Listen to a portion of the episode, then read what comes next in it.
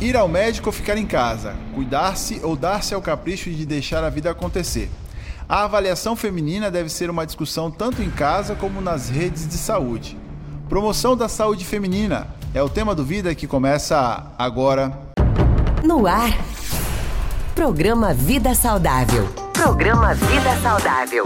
Informações, dicas e promoção de saúde. Participe. Programa Vida Saudável.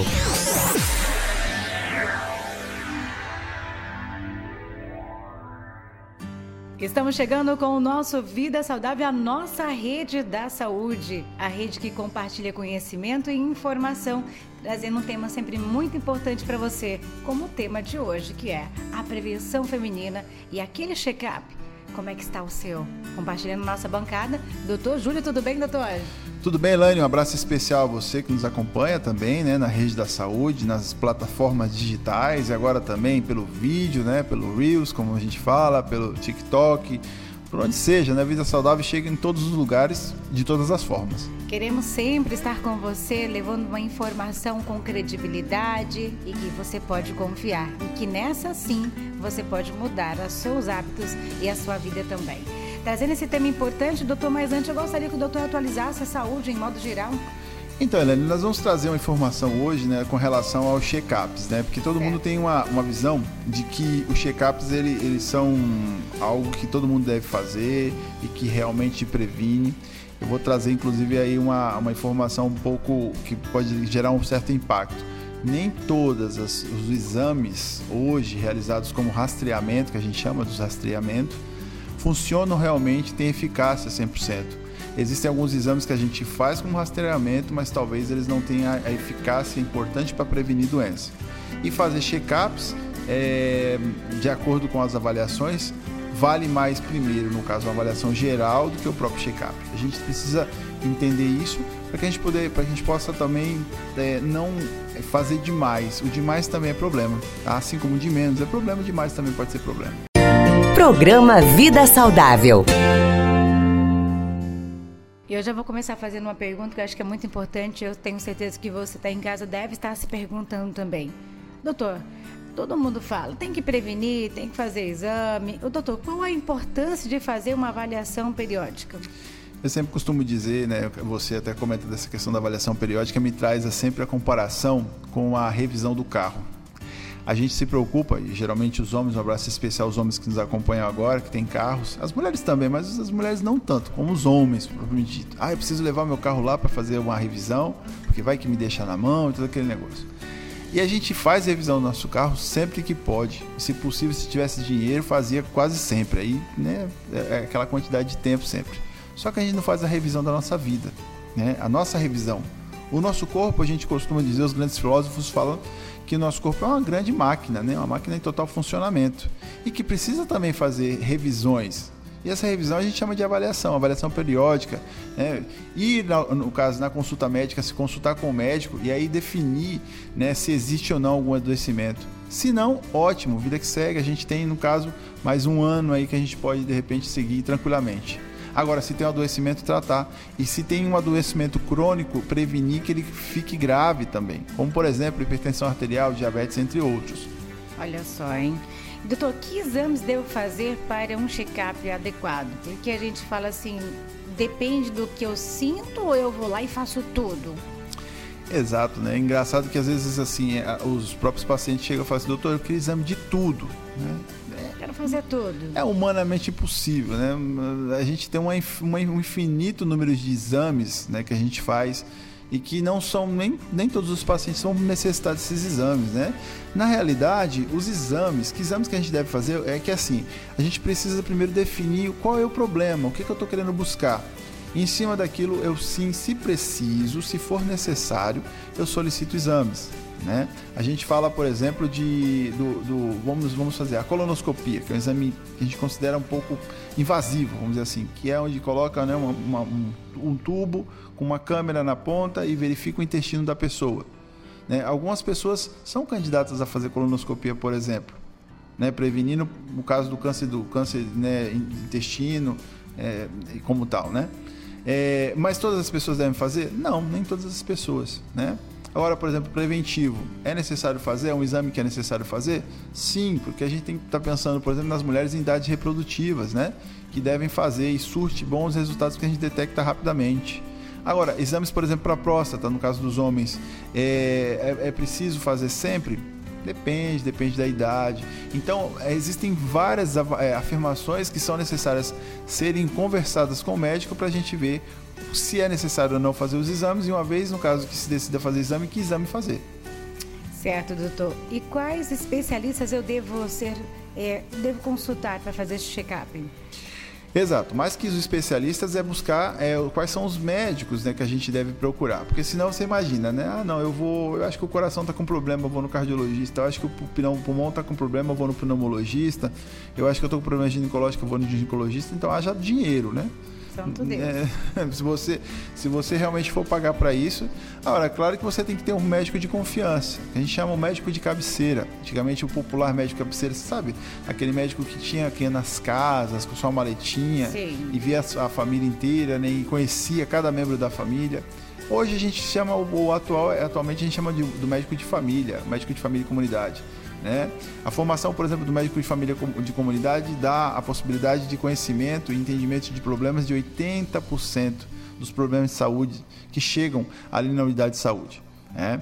Claro que quando ele detecta alguma coisa, ele de repente encaminha para o colega especialista naquela área. Mas aí é um, é um encaminhamento direcionado, né? uma coisa bem feita, bem organizada, do que de repente ir rodando de, de consultório em consultório né? sem um paradeiro. Né? Então é importante isso. Ah, as pessoas falam, mas e o clínico geral dá para mim ir também? Claro, existem clínicos gerais, né, no caso, que são chamados generalistas, porque clínico geral é uma especialidade, mas o generalista, ele também muitas vezes tem esse conhecimento de detectar algum problema e aí, diante desse problema, encaminhar para o colega especialista. Certo, doutor. Então, e os adolescentes, doutor? Na flor da idade, não tem nada, né? A gente acha, né? E também precisa de exames de rotina, doutor? Aí que tá, nem sempre, né? Nem sempre esses adolescentes vão necessitar de exames de rotina propriamente dito. Eu já vi, cansei de, de ver é, pais, por exemplo, virem angustiados ao consultório pedindo assim: ah, doutor, ele precisa fazer um exame de, tal coisa, porque isso. Na realidade, não, né? O adolescente, que você acabou de dizer, geralmente o adolescente ele goza de boa saúde. Agora, é claro que a gente não pode, é, é, é vamos dizer assim, comer bola né? Como por exemplo, esse adolescente quando ele chega na unidade de saúde, ele, ele é recebido e ali vai fazer uma, uma avaliação inicial, né? vamos dizer assim, medir a pressão, verificar a temperatura, né? E aí dentro do consultório médico fazer uma avaliação, né? Uma avaliação clínica bem, bem direcionada, uma avaliação com interrogatórios, né? Vamos dar um exemplo. Ah, doutor, o adolescente é, foi lá no consultório e, e, na conversa com o médico falou: Doutor, quando eu vou jogar bola, eu sinto muita dor no peito, falta de ar. Opa, esse adolescente vale no caso ser investigado. O que está acontecendo com ele? Por que, que ele está sentindo isso? É. Doutor, eu vim aqui, outro exemplo, né? A menina. Doutor, eu vim aqui agora, é minha primeira. Eu, eu, é, na semana passada eu tive minha primeira experiência sexual, né? Então, assim o que, que nós vamos fazer com essa menina para evitar doenças no futuro, né? Então, assim, é direcionado, né? Primeiro você direciona e verifica o que, que é importante. Aí é onde entra a importância do prevenir, da prevenção. Né, Exatamente. Né? E quais os riscos de adiar esse check-up médico, doutor? Então, aí que está o detalhe importante, né? Da, da, é, da, própria avaliação periódica, né? O risco que a gente tem, né? De, de, de adiar uma avaliação periódica é exatamente uma doença que de repente pode estar acontecendo que a gente no começo a gente não pode detectar porque o, o paciente não chegou até nós. Eu vou dar um exemplo de novo do carro, na revisão do carro. Você tem um carro seu lá que de repente começa a fazer um barulho estranho. E aí, por situação X ou Y, você decidiu não ir levar no mecânico, né? Fala, não, deixa aí. Né? Então, às vezes, o que acontece? Quando você vai chegar no mecânico, talvez era uma peça única que precisava ser trocada, mas que essa peça danificou outras peças, então o gasto vai ser maior. Sim. A mesma coisa vai acontecer com, com a pessoa que de repente vai deixando, vai protelando a sua ida ao médico. Quando ela realmente encontrar o médico diante dela, se tiver algum problema mais sério, vai demorar mais em tratar. Falando de check-up, doutor, quanto tempo? Seis meses? Um ano? Então depende. Se a pessoa goza de boa saúde, né, se a pessoa é, está bem, não existe nenhum adoecimento, a recomendação é que anualmente a pessoa vá no médico no caso dos adolescentes, a recomendação, adolescente e adultos jovens, por exemplo, recomendação de 2 até de dois anos até 5 anos a ida, de 2 anos a 5 anos. Agora, pessoas né, que vai entrando um pouco mais velhas, então a gente vai falando de um ano, uma vez ao ano. Agora, se essa pessoa tem um problema, de, um problema crônico, HIV, pressão alta, diabetes ou outras doenças, então a ida deve ser um pouco mais rotineira, a cada seis meses, oito meses, ou combinado com o médico, né? Então, de acordo com o médico. Então, tá aí, esse é o nosso assunto de hoje, falando sobre a prevenção e que prevenir sempre é o melhor remédio. A gente já está quase careca de saber. Nesse caso, eu não. Eu tô doutor. careca de saber. Brincadeiras à parte, o assunto é muito importante, porque prevenir, sim, é muito melhor do que remediar. É cuidar da sua saúde e antecipar-se a problemas e evitar gastos, como a gente acabou colocando a comparação é, de a questão de você verificar o motor de um carro, é você cuidar da sua saúde, é prevenir, evitar gastos mesmo, não tem jeito. Doutor, a primeira pergunta que eu tenho aqui para o senhor. Olá, doutor. Fiz 50 anos, ou idade boa, hein? 50 anos recentemente. Quais cuidados extras devo tomar com a minha saúde agora? Quem mandou a pergunta foi a Rosa de Itapurá. Então, tem que observar, no caso, né, Elaine, tem 50 anos, né, a Rosa, né, um abraço especial. E também aos nossos ouvintes de Itapurá, lá no Mato Grosso. Sim. É, tem que observar, na realidade, porque 50 anos tem que ver. A pergunta é a seguinte: está menstruando ainda? Não está menstruando? Né? Porque é a fase do climatério, ela está próxima aí da menopausa, né? Lembrando que menopausa é apenas uma data, né? Os sintomas que envolvem a menopausa a gente chama de climatério. Então, observar como é que está essa mulher fisicamente falando. Outra coisa importante, né? 50 anos, então já vai começar a fase da, por exemplo, da realização de verificação e prevenção do câncer de mama, né? Com a sua é, mamografia como tal. O preventivo continua acontecendo também. Então existe uma série de ações de saúde que deve ser feita nessa mulher em forma específica, né? 50 anos, meio século. Sim. Doutor, temos mais uma pergunta aqui. Sempre fico muito nervosa antes de fazer os exames de check-up Existe algum preparo para fazer esse check-up feminino, doutor? Quem mandou a pergunta foi a Maria. Ela é de Cuiabá, lá do CPA. Então, um abraço especial ao pessoal de CPA, né, da, da Rádio CPA FM que nós temos lá em Cuiabá também. Ah, também, claro, o nosso público de Cuiabá, assim como o Vazia Grande, Sim, da nossa nova Rádio Alternativa FM que está conosco, Velane. Que maravilha. Exato. Então, assim, como aproveitar então o check-up, né? Como se existe ou não, precisa, no, no caso, se preparar para o check-up, né? Essa é a grande pergunta. Então, assim. Sim não existe uma preparação propriamente dita, né, da, da do check-up como tal, de, de, realizar a questão. Mas assim, as pessoas têm muito medo de que, do que vai sair talvez dos exames quando vê os resultados, né? Isso é um grande, um grande problema, porque na realidade a gente não sabe. Se vir normal, amém. Mas se vir ruim, também eu tenho que encarar. Então, assim, existem talvez pensar o que que de repente está é, tá vindo, né? Conversar com o médico sobre isso, suas angústias, né? E o médico com certeza vai te orientar, né, na hora de solicitar o exame, como, como proceder, né? Como ver. Porque às vezes é, não é a mesma coisa, por exemplo, Elaine, olha só, sempre costumo dizer, é um exame de sangue, um hemograma, né? Que você vai lá que vê que tem anemia. E um exame de HIV que você tem HIV positivo. Né? A forma de encarar é bem diferente, né? Né? é, vai mudar, vai impactar a sua vida. Então, assim, vai depender muito daquilo que você está fazendo, do exame que você está fazendo. Eu estou falando em prevenção feminina, o check-up no caso. Para a gente fazer essa prevenção, a gente primeiro precisa passar por uma consulta médica. Isso demora tempo, na verdade, né? Como que as mulheres podem fazer? Porque às vezes eu sinto uma dor ou um desconforto aqui de alguma coisa e eu tomo um remedinho ali e passa. Então eu vou esquecer daquilo. Como que eu posso fazer para aproveitar bem essa consulta ali dessa prevenção, doutor? Exato. As pessoas, quando vão à consulta médica, elas vão com várias ansiedades, né? Uma das coisas que a gente fala sempre que é importante é anotar no papel as dúvidas, para que de repente possam ser sanadas todas as dúvidas, né?